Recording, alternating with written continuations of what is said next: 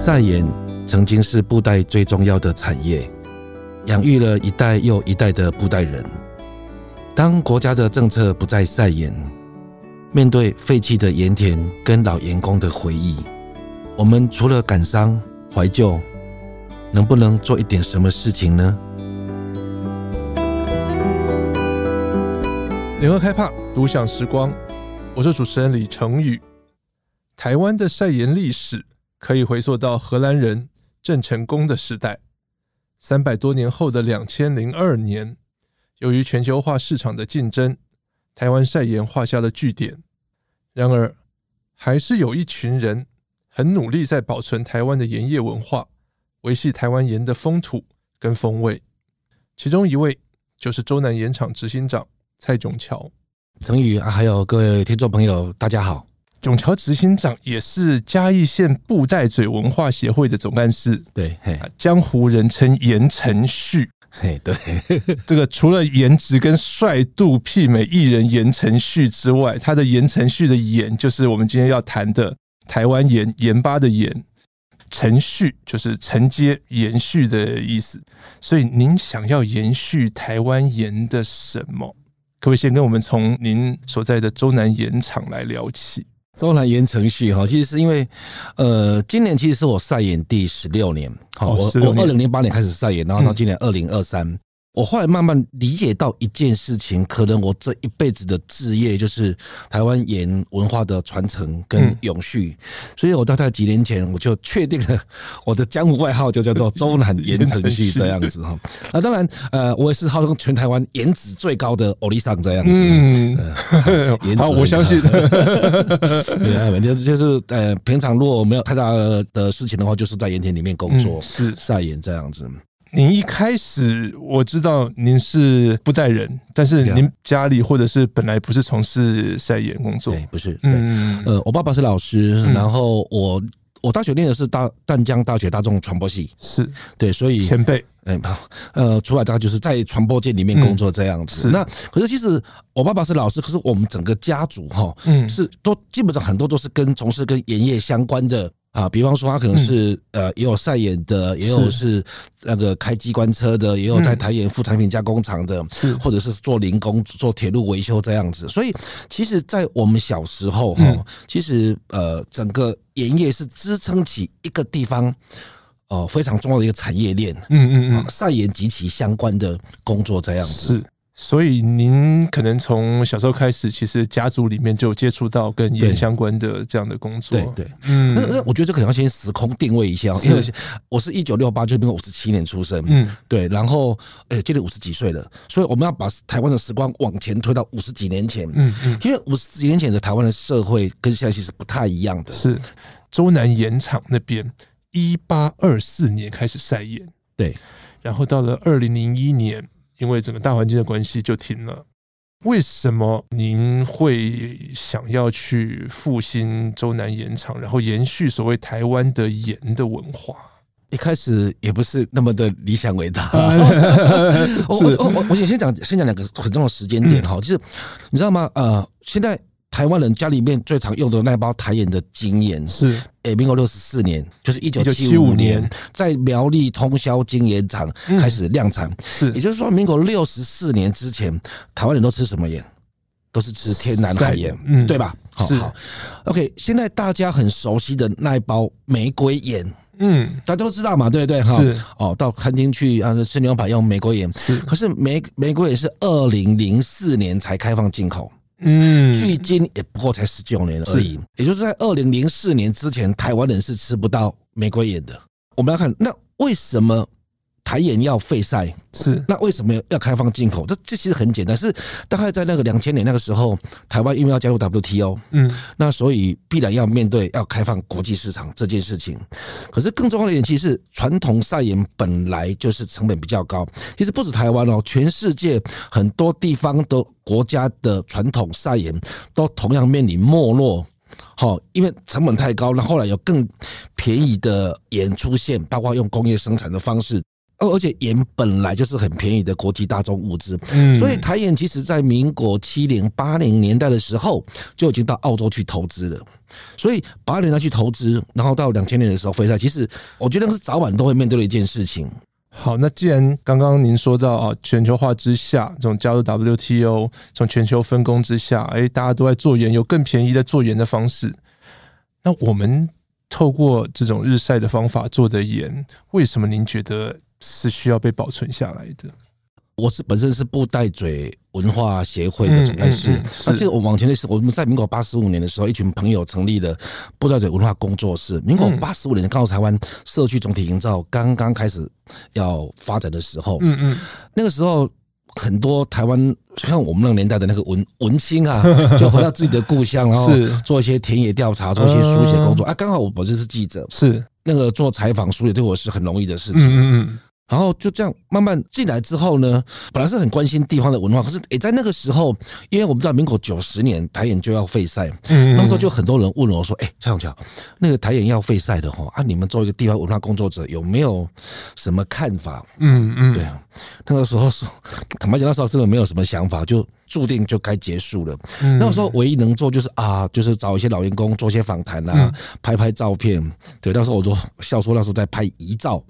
对啊，然后其实是废赛之后，我算是运气不错。然后因为我后来去念云科大文化资产维护研究所，然后我开始接触到一些文化政策啊，刚好那个时候就现在的文化部文化资产局他们在推一个一个政策叫做产业文化资产再生，就是在。那个时候刚好台糖啊、台盐那些台字辈的国营事业，通通都同时面临的要民营化的过程里面，必须要释出大量的厂房、建筑、土地等等，包括一些文物啊。那时候到底该怎么办？嗯啊，所以那时候刚好有这个政策出来。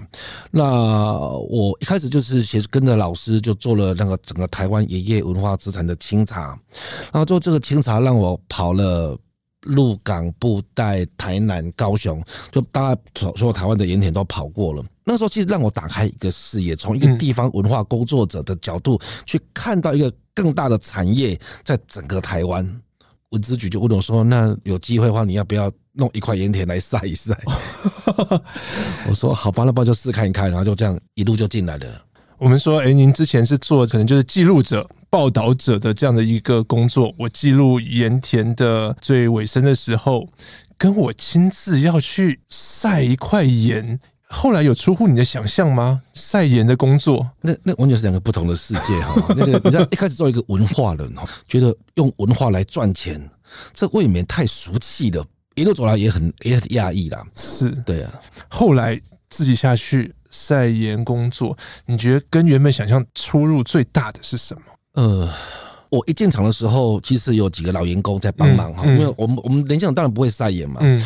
啊，我一点老盐刚好，其实他们都那时候都六七十岁了，嗯，然后年纪都比我爸爸还大，可是你知道吗？你看他们看换一个六七十岁哦，哎，那个老人家在盐田里面，刚不会瓦零，其实他们还是很，他们的身体还是还是很有活力的这样子，然后那时候会很感动，是。啊，那时候。我常说，那个年那个时候，我刚进场的时候，我是用照相机、用电脑 跟用嘴巴在晒盐，就是 就是用记录吗？对，做记录这样子。可是到后来，因为觉得老我老公这年纪大了，哦，必须让他们退休。然后呃，到我其实到第五、第六年，我还还真正下来晒。而且一开始的时候，老公他们是不让我下去晒盐的。为什么？他们觉得我是老板。哦，第一个年代吼，以后这头家当当监管垮的是吧，看会没走这样子，所以他们都不让我做。我就说啊，你不让我搞，你们不教我，那以后你退，你又要啊要上上班的朋友。嗯，对啊，所以他们才勉强勉强让我拿工具工作这样子啊。大多数人不知道晒盐这个工作的一年四季，一天要做的工作大概会是什么？晒盐不是每一天哈，嗯，但晒盐也是每一天哈。那怎么讲呢？哦，我先问简单问题：一年四季，春夏秋冬，陈宇，你觉得哪什么季节最适合晒盐？感觉上夏天太阳最大嘛。对，正常人都会猜夏天，但错了啊啊！不是，我们会放暑假。为什么？台湾大概在五月底六月初会下梅雨哦，对对哈。是，然后到了七月份的时候会有午后雷阵雨，塞坝河是，然后到在七月底八月的时候开始会有台风。风其实台湾的整个七八月是不适合晒盐的，所以通常要到秋天，秋天过后天气稳定了，我们开始整理盐田。嗯，好，然后差不多都在十月份的时候开始开晒，开始晒，进入到我们正式的生产期。可是冬天的话，冬天日照短，温度低，是蒸发结晶速度比较慢，产量比较少。嗯，好，要来到三月、四月、五月，天气变热了，才进入到我们的生产期。到了，好像是现在是五月，月，对，那就呃即将面临梅雨快快来了。啊，对，那梅雨来的话，我们大概就会将近会会有一个月左右是没办法工作的这样子。嗯嗯，嗯。可是即使不在盐田里面收盐或晒，因为因为收盐哈，其实不是每天，其实我们大部分的工作都是在过卤水，嗯，或者是照顾一片盐田这样子。盐田怎么照顾？哎，这样子好不好？你你就直接来盐田，我直接来盐田比较快。对，呃，这个口述有一点难，就是，哎，哎，我讲吼，曝盐先晒水，曝水先曝土，就是晒盐先晒水，晒水先晒晒土，把水跟土，把土壤的条件整理好，空间弄好，让海水过来可以一格一格慢慢的流动，它会越来越咸。是，啊，我们的工作是让水海水可以不断的慢慢的流动，这样子。哦，所以这个就是所谓照顾盐田，哎，可以这么讲。您提到说晒盐，好，我们用比较简约的七个字来解释这个晒盐的工作。是是，您说是跟水、对地、风、光、人、晒、盐这七个字有关。水、海水，对不对？这是我自己发明的晒盐七字诀哦。要跟他讲晒盐技术，其实有点复杂。第一个是把海水引进来嘛，是，然后在土地上慢慢的流动嘛，嗯，在流动的过程里面，海风会吹，阳光会晒，嗯，而我作为一个勤奋劳动的盐人，是，我的工作就是把盐采收起来嘛，所以海水、土地、季风与阳光，水地风光是大自然，嗯，人晒盐是我在做的事情。对吧？那所以水地风光人晒盐这七个字说穿了，就是人跟自然环境的友善互动。那我觉得这七个字，它最能够精准的抓到这个盐产业它最核心的人文价值。嗯，可是这个人文价值里面，其实它也隐含了，也从这个七个字里面发展出我们的技术骄傲。啊，您一开始老员工不让老板下盐田。到后来，您就是说服他们，就是觉得说，好，我你们如果退休之后，总是要有人接着晒嘛。对，您这样学了多久才会觉得说，自己的晒盐的技术是到位成熟的？看这样哦，我刚刚哦，刚刚三年四个月，嗯嗯嗯，对啊，啊，我们现在没，其实因为我前面已经看老员工跟了很多年了，嗯，那可是自己真正完了，我觉得要完完整整经过一年。四季，因为春夏秋冬，我们会有不同工作内容。整整一年是最基本的，然后到第二年你会更熟练一点。我其实我觉得三四年是跑不掉的，就是三四年下来会让我对于盐点工作的掌握度会更高。而且我常说，把事情做完这很简单，嗯，再来是要把事情做好，哎，这个就有难度了。嗯，更重要是要把事情做对，做好跟做对的差别是什么？做好是 care 到每一个细节，就是从把盐晒得出来，嗯，从晒盐到晒好盐嘛，就是把事情做好。是做对，就是你要开始，我开始去思考，我要如果透过这个商品去跟社会大众沟通，因为我想去沟通一件事，所以其实我大部分工作已经不是晒盐了。对我来讲，不管是我们做环境教育也好，或者是我们做过我们的盐品，其实背后我们想跟大家沟通的，透过商品要沟通的，其实是。这个产业它背后的人文价值，以及它从过去呃两三百年来到当代社会生活之后，嗯，如何让当代的消费者重新来认识、来理解，甚至来喜爱这一包盐巴？可是对很多人来说，盐就是哦，做菜的时候加一点什么盐哦，可能刚刚讲到的玫瑰盐，可能哦觉得比较高档一点。我们很少去想，哎，盐它其实也是有风土风味这件事的。我常常问大家一个问题，就是说。嗯如果你要买盐巴，你走到超市，嗯，货架上面现在大概有二三十种盐可以让你选择，差不多，嗯，你会怎么选？很困难，对，你会选择困难症，对不对？这好，那我举个例子，如果是你你去买酱油呢？货架上也有二三十款不同的酱油，对不对？你会怎么挑？可能是因为品牌，是，可能是价格，是，或者你用习惯了。好，酱油、胡椒粉这些都是那个风味是容易辨识的，嗯，而盐巴。是很隐晦嘛，或者它其实是很内敛的。就是盐跟食物是这样子，就是我刚刚讲几个概念，第一个哈，盐是料理里面不可或缺的最佳配角。比方说，吃牛排你会沾玫瑰盐，对不对？你会说牛排好好吃哦，但你会说盐巴很好吃吗？但如果不撒了那一点盐，其实味道没有那么好。对，而且正常人不会讲盐巴很好吃嘛，这是第一点。第二点呢，盐只有让自己消失于无形，才能够成就一道料理的美味跟风味。你吃不，你吃不到盐巴，但你吃得到盐巴为食材所带来的味道。嗯。但后来，当我理解到我我的命运注定是要消失在食材里面的时候，我就非常乐于当那个最佳配角就好了。可是是个重要的配角，缺你不可。那这是你说的，不是我说的。好，那回到我们比较具体的，刚刚我们都谈很多的这个理念跟想法。回到具体的，我们用我们中南盐场产的盐来形容好了。比如说，我们有双盐，有盐花。它会有什么样的属于中南盐场的风味吗？我二零一八年，我们全家去 Okinawa 玩。嗯，Okinawa 有一家国际通大街上有一家叫做盐屋，盐屋就是盐的专卖店。我一进去，这一面墙，世界各国不同的盐一两百款；第二面墙旁边，日本的盐也是一两百款。再过去还有一面墙，Okinawa 的盐几十款。对于我这样一个晒盐人来讲，我非常的兴奋，在那个地方有那么多那么多的盐，而且他那边所有盐巴通通可以试吃。哦，我在那边，我跟柜台要了一杯冰开水，开始一款一款的吃，因为吃了之后会咸嘛，然后就要配冰开水，把我的味蕾降下来。一杯冰开水喝完了，再要第二杯，然后我就这样在那边吃盐巴，吃了两个晚上。从此之后回来，我很确信的一件事情：盐不止咸味，还有风味。那到底什么是盐的风味？嗯，就是后来这四五年我一直在努力做的事，就是我是去跟大家沟通什么是盐的风味。所以你会怎么跟大家讲盐的风味？风味这件事情哈，呃，我觉得可以从食品科学跟料理美学这两个概念来谈。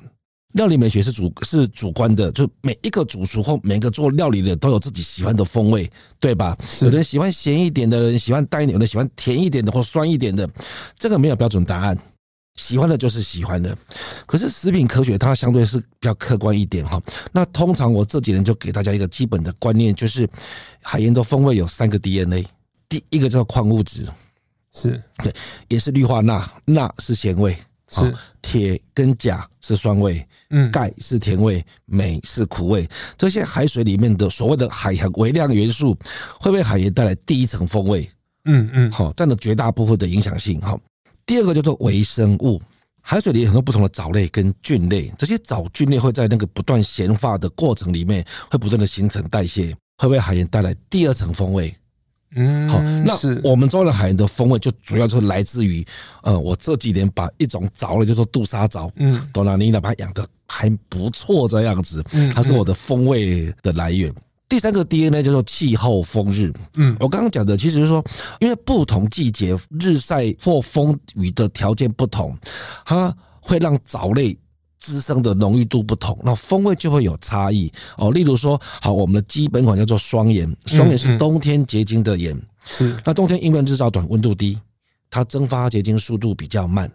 它含的矿物质就比较多一点。好，双盐冬天结晶的盐适合是炒菜煮汤基本调味。嗯，盐花是的产季是在三四五月，是春天结晶的盐，它适合的是料理好之后撒上去，比如说煎牛排撒盐花，嗯，煎鱼撒盐花，或水煮蛋、荷包蛋、欧姆蛋，通通都可以，就是料理好之后轻轻撒在上面。双盐在料理过程里面加进去，这个叫做调味。嗯，调味花是料理好之后撒上去，这个叫做提味。嗯，所以我就用调味跟提味这两个概念来跟用最简单的方式跟家庭主妇妈妈们沟通这样子啊。我现在其实就不用讲太复杂啦。哎，这还是我第一次听到有人把调味跟提味做一个这么鲜明的区隔。所以啊，我们不能够只是晒盐而已啊，更重要的是你要教你的消费者。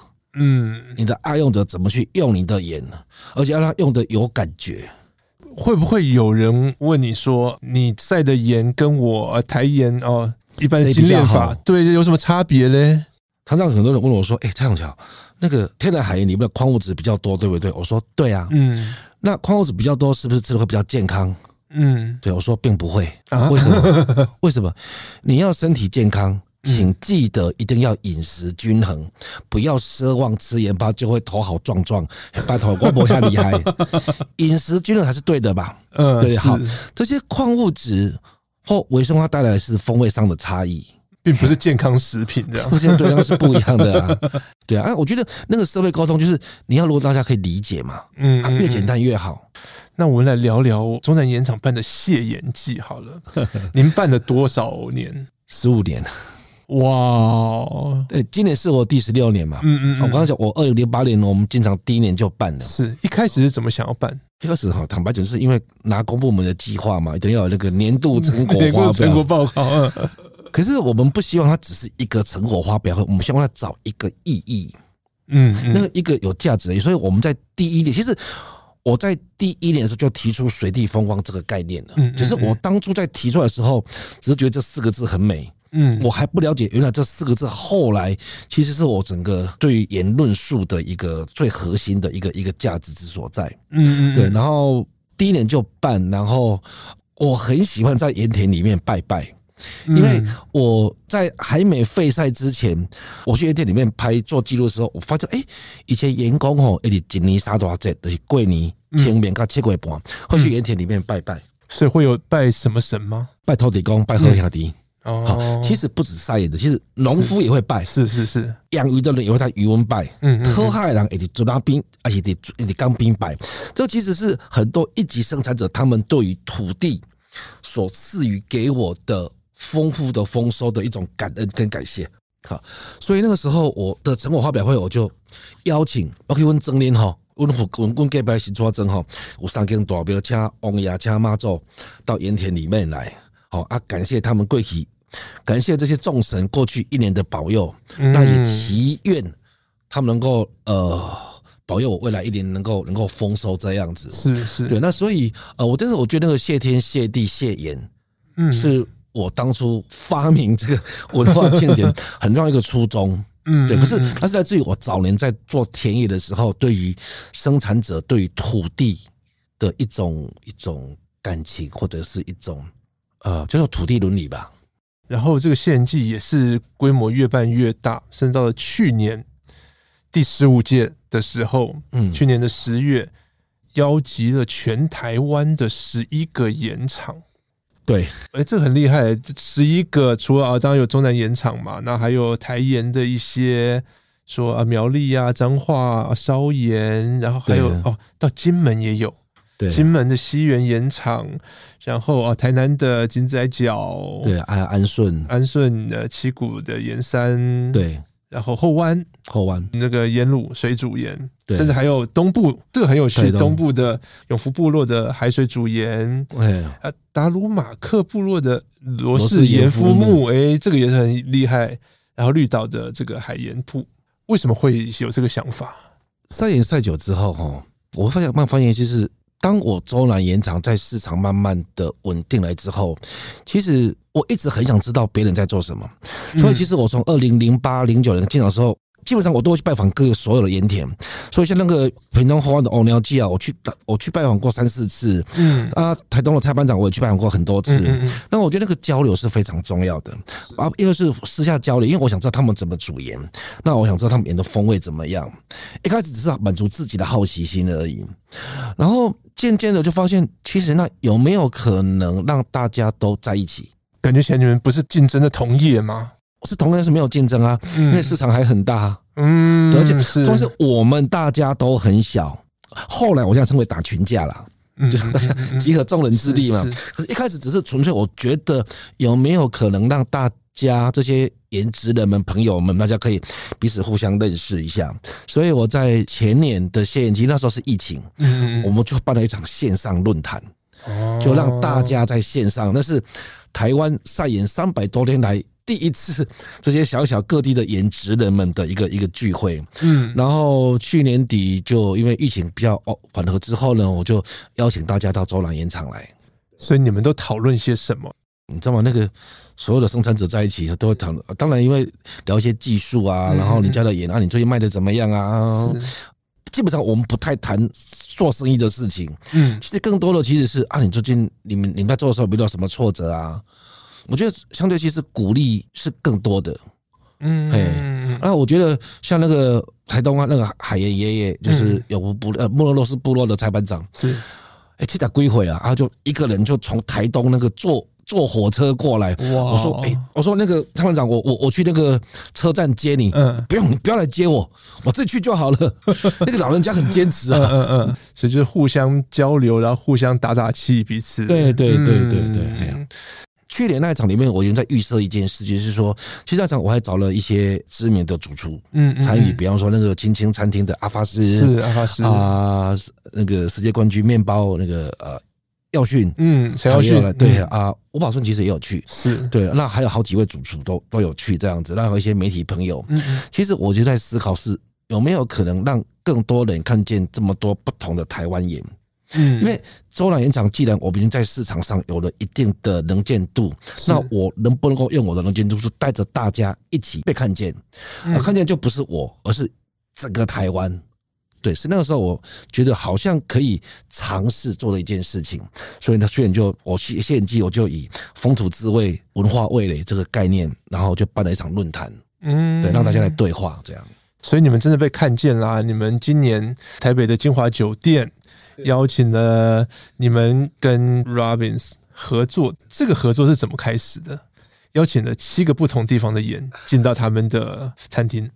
去年大概十一月吧，呃，我们的那个 LINE 接到一个讯息，说他是金华酒店，是，然后想要了解一下我们的中南海盐。我就想说，哎，金华酒店，哎，这是真的 还是假的？啊，后来哦，原来他其实有透过一位媒体朋友介绍这样子。是，那我说好啊，那刚好我要上台北，那不然我们就上台北，我就聊一下这样子。我想听听金华为什么想要用我们的盐。这样子，然后我就跟建华这样聊，然后建华又提到说，哎，他因为他们呃，他很强调就是所谓台湾在地啊，是产地啊，然后 ESG 啊，然后台湾的盐文化这样子，所以他想用我的盐。嗯，我就说，那如果你要用我的，既然你谈的是台湾产地，那你要不要用台湾所有的盐？嗯，哇，这个听起来很有气势。对你所有人，那我可以帮你推荐。因为刚刚刚刚在我们洲南盐场那个聚会过这样子，是，我觉得今晚他其实他已经有所准备，嗯嗯嗯，对，然后他也愿意，而且就是基本上一拍即合，然后很快的，然后我就隔了一个礼拜，哎，隔他隔两三个礼拜之后，我就准备一份资料去帮他们金华的所有干部跟主厨们是。上课介绍所有台湾的盐，是。对，然后后来又进入到采购跟他们的研发，然后大概经过半年，然后。五月的时候，五月初就终于啊正式推出。跟听众朋友介绍一下，这七款合作的盐是彰化埔田的马告竹盐、云林万丰酱油的一年花、嘉义布袋洲南的盐花，然后台南北门二层盐、屏东后湾海老盐，刚刚提到的台东卑南乡达洛马克部落的罗氏盐肤木，跟绿岛的珊瑚海盐。是这七款，它还漏带一款，还有一款是那个莫勒洛斯部落的裁判长的盐也有用哦，裁判长的盐也有用。OK，很好奇，您刚刚说到哦，您跟主厨跟餐厅介绍盐，我们都说盐是百味之王，您觉得盐跟料理的关系是什么？那你怎么介绍厨师们来用什么样的盐在他们的料理里面？在沟通的过程里面，其实我只相信，我们晒盐人，我们的任务，我们的职责是把好盐晒出来。嗯，而且我会告诉你，我可能有两三款不同的盐，不同的风味。是，这是我们的该做的事情。可是我们的盐到了你们的手上之后，接下来就是你们的事情了。嗯，因为每一个主厨的料理美学不都不一样。同样一款盐到了不同的主厨，他可能有不同的用法。我经常会有很多主厨是，他吃了一款盐之后，他眼睛为之一亮，他会跟我说。哎、欸，这款盐让我联想到什么东西？可能联想到某种蔬菜或鸡肉。他们哎，这款盐让我联想到什么？嗯，我觉得我看到很多这样的主厨，就是他脑袋瓜里面是不断去浮现这些盐的风味跟某一款料理或食材之间的关系是什么。嗯，那所以我觉得要把这个使用的可能回到主厨或是每一个料理的人手上。所以很多人会说：“哎，蔡巧，那个在百货公司呃，在超市上要怎么买盐？”哎，对，我说你就每一款，你每一次都买不一样的盐，有一天你会买到一款跟你很有缘的盐。我就一直尝试错误下去，这样，因为我常觉得每一款盐都是好盐，没有谁比谁好，只有风味的不同。嗯，你喜欢或不喜欢，我觉得精盐它就是纯的氯化钠，对，它氯化纯度很高，九十九点五以上，但它好处是什么？它的风味会很稳定，嗯，对，会让在做料理的人的时候，它其实很好用，就它那个风味的是稳定在那里，是，所以也有它的优点啊。所以其实有必要来调整大家的观念，对不对？盐其实它也是可以有风土年份的变化的。是，就像好，我手边现在有一罐所谓的“风日节气惊喜滋味”的寻盐花，它是我手上这一罐是小满。对，为什么会想要出每年的特别款？呃，应该这么讲哈，在盐田里面工作哈，因为每一年的那个气候风热条件不一样，我们经常会有一天，哎。南风吹来了，嗯，今年第一道南风来了，嗯，我其实我们身体对气候是敏感的，哎，呦下雨了，我们大概哎一阵冷风吹过来，等一下可能会下雨，嗯嗯，对哈，啊，当然我们不是孔明啊，没那么厉害哈，但是 但是因为现在我们都拿那个手机哈看那个中央气象看中央气象局。的 APP，对，那个蛮准的这样子哈，其实是在于。我过去这几年在盐田里面，对于气候的敏感度，以及因为不同气候条件下，我在收盐花的时候，我可以明显感受到这些盐花的风味跟颜色上的差异。然后我大概在二零一八开始做 test 做测试，我当有机会一台主厨就让他们吃，让他们去试啊，诶，因为我就把一年度可能我就挑了四五款，我个人觉得嗯还蛮有特色的，让他们去试吃，然后。他们都跟我说：“哎，这几款真的是 A、B、C，它是不不太一样。”所以我大概花了两年的时间确认，用不同节气所带来的风味差异做一款商品是有可能的。嗯，所以，所以我其实我真正是想要用这款寻盐花来谈晒盐这个产业如何受到气候的影响。是，是你懂我意思吗？对，因为。我刚刚提到，因为我晒盐的人是水地风光人晒盐，记得我受到老天爷的帮忙，受到气候的影响，我试着我想要透过这一款商品来谈气候环境。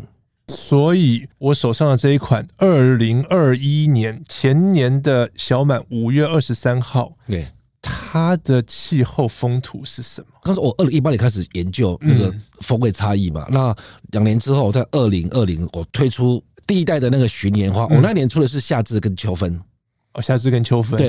然后前年就是二二一年，二零二一年我推的是小满零五二三，是。然后去年推的是大暑零七二三。那你不要问我今年是什么，因为我还不知道。哦，是这么说，呃，我通常到年底，嗯，我到我通常在十一月的时候，我把一年度一整年的、那个、一整年的先盘点完了，对，我才会到年底确认哪一款。也最能够代表那一年度的气候条件。是我举个例子，小满这一支是因为暖春，春雨迟迟不来，春雨迟迟不来，让我盐田里面的杜莎藻越长越浓郁，越长越容易带来的特殊风味。嗯，这一款收完之后，就是五月二十三号那个礼拜前后那几天，是收完之后就梅雨就来了。那去年的大暑是七月份啊，那个是。去年的五月底六月初下了五百一十五毫米的梅雨，下了梅雨之后到六月中，哇，突然放晴，好高兴，赶快开晒。是，然后晒了三四天之后，哇，下雨，还好还好雨量不多，嗯，然后又出太阳两天，嗯，然后又下雨。哇，还好雨量也不多，嗯，那又出太阳，这种晴雨不定，让盐田里就是你像一旦下雨之后，水就变淡了，会让杜莎藻觉得它的环境比较快乐一点，嗯嗯嗯，带来的风味。所以我觉得啊，这一批它其实就是因为梅雨过后藻类的风味，跟就是雨水来跟雨水不来，它都带来风味的影响。嗯，所以我想谈的是这个东西。所以这个就是二零二一年小满前后的那一批烟花，烟花吃完了就没了，因为不会再重复。对啊，我简单讲哈，同一棵果树上的水果，每一颗会一样甜吗？嗯，也不可能，不会。对，同一片凤梨田里面，每一颗凤梨会一样甜吗？不会。嗯，其实理论上每一批收起来的野套风味一定会有差异，是是，只是那个差异有没有意义，需不需要被辨识而已嘛。嗯嗯嗯，对。那我是透过这一款商品，企图想要来谈台湾晒盐这个产业如何面对气候条件的影响。那我们说，近年来这种气候变迁呢，极端气候的起伏很严重，会对你们晒盐的工作有什么影响吗？一定会有影响，但是一切就是老天爷给了什么，我们就接受什么。嗯，对。所以虽然我背后，我对他背后有一个我对于气候影响的一个企图心，可是回到消费者的角度，消费者要的是什么啊？你告诉我这款也怎么用，下次要怎么搭配，然后小满怎么搭配，要搭配什么食材？回到风味这件事情还是重点。你会怎么教我们这种一般消费者去品尝盐的风味跟适合的料理的方法？盐跟料理哈，它有很多可能性。嗯，那个盐怎么去搭哪款食材？我觉得刚好提及到，就是因为如果每一个人的味蕾都有自己不同的或者是主观的喜爱度的时候，那么我做一个晒盐人，通常我就不会太强调，嗯，非如何搭不可。但我反而希望能够去开创一个可能性，就是说，如果你的厨房里面可能会有三款不同的酱油，嗯，那你厨房里面可不可以有三款不同的盐巴？啊，你每次都可以用不同的盐巴，啊，那个差异就由你自己决定。重点是料理是一件很快乐的事情，没有对跟错，对，就是你喜欢就你这次加的多一点或加少一点，或者你用 A 款或用 B 款，其实都可以。当下本身觉得很快乐，这是最重要的事情。料理本就可以充满实验的、快乐的。料理人都说，盐是百味之王。全球化的趋势下，我们因为国际产业分工，获得了许多好处，但也失去了不少。我们如何透过台湾盐，留住属于我们自己的风土跟味道？或许大家可以思考。今天谢谢中南盐场蔡炯桥执行长来跟我们聊台湾盐。也谢谢听众朋友陪我们到最后，谢谢承宇，谢谢听众朋友，拜拜。上网搜寻 vip.udn.com 到联合报数位版，看更多精彩的报道。